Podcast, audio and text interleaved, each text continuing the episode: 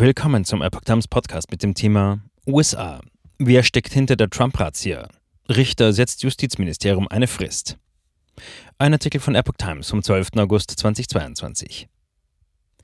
In den USA ist eine Debatte darüber entbrannt, wer die Razzia in Mar-a-Lago veranlasst hat. Beim Bezirksgericht in Südflorida sind nun mehrere Anträge auf Akteneinsicht eingegangen, die der zuständige Richter an das US-Justizministerium weiterleitete. Er selbst machte am Dienstag wegen seiner Epstein-Verbindungen Schlagzeilen.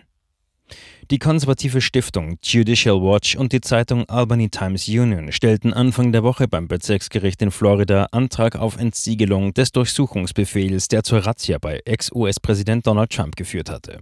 Bezirksrichter Bruce Reinhardt forderte das Justizministerium schriftlich auf, sich zu den Anfragen zu äußern. In seiner Nachricht an das Justizministerium schrieb er, die Antwort kann ex parte und unter Verschluss eingereicht werden, falls dies notwendig ist, um die Offenlegung von versiegelten Inhalten zu vermeiden. Sollte das der Fall sein, obliegt es der Regierung, eine geschwärzte Fassung zur öffentlichen Einsicht einzureichen. Wenn sie es wünscht, kann die Regierung eine Zusammenfassung einreichen. Reinhardt zufolge hat die Regierung bis kommenden Montag Zeit, 15. August 17 Uhr, um auf den Antrag auf Entsiegelung zu antworten. Weder das FBI noch das Justizministerium haben sich bislang zu der Razzia geäußert. Die Pressesprecherin des Weißen Hauses, Karen Jean-Pierre, teilte am Dienstag mit, dass Präsident Joe Biden nichts von der Razzia gewusst habe. Trump soll auf Truth Social eine andere Version dazu vertreten. Kein Hindernis für laufende Ermittlungen.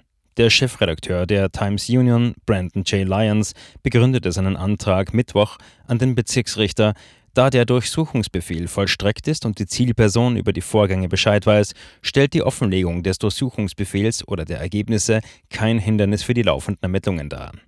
Daher sollten diese Unterlagen entsiegelt werden.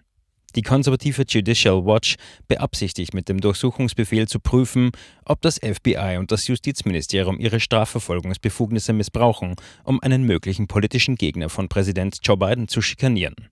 Sollte das Gericht die Akten entsiegeln, würde sich Judicial Watch die Unterlagen beschaffen, analysieren und der Öffentlichkeit zugänglich machen.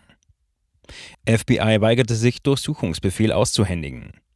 Eric Trump, ein Sohn des Ex-Präsidenten, sagte gegenüber Daily Mail, dass die Trump-Anwältin in Mar-a-Lago, Christina Bob, die FBI-Agenten vergeblich darum bat, ihr den Durchsuchungsbefehl zu zeigen. Sie wollten ihr den Durchsuchungsbefehl nicht aushändigen, sagte Eric der Zeitung. Also zeigten sie ihn ihr etwa aus drei Metern Entfernung. Sie gaben ihr auch keine Kopie. Die Razzia hat zu einem Aufschrei der Republikaner geführt. Sie vermuten, dass die Razzia politisch motiviert ist, um ihnen vor den Zwischenwahlen 2022 zu schaden. Mehrere forderten die sofortige Herausgabe des Durchsuchungsbefehls, darunter auch der republikanische Minderheitsführer im Senat, Mitch McConnell.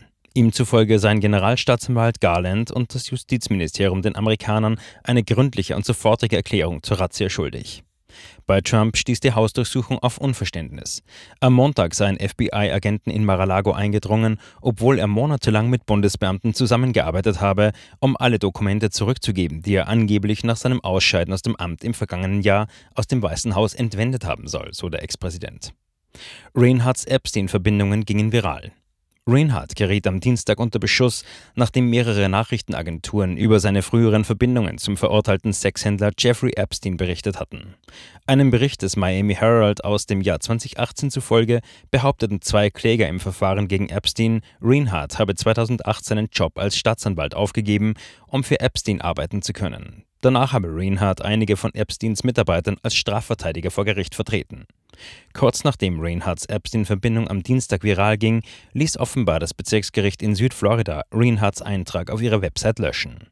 Wenn man jetzt darauf zugreift, heißt es Zugang verweigert. Und sie sind nicht berechtigt, auf diese Seite zuzugreifen.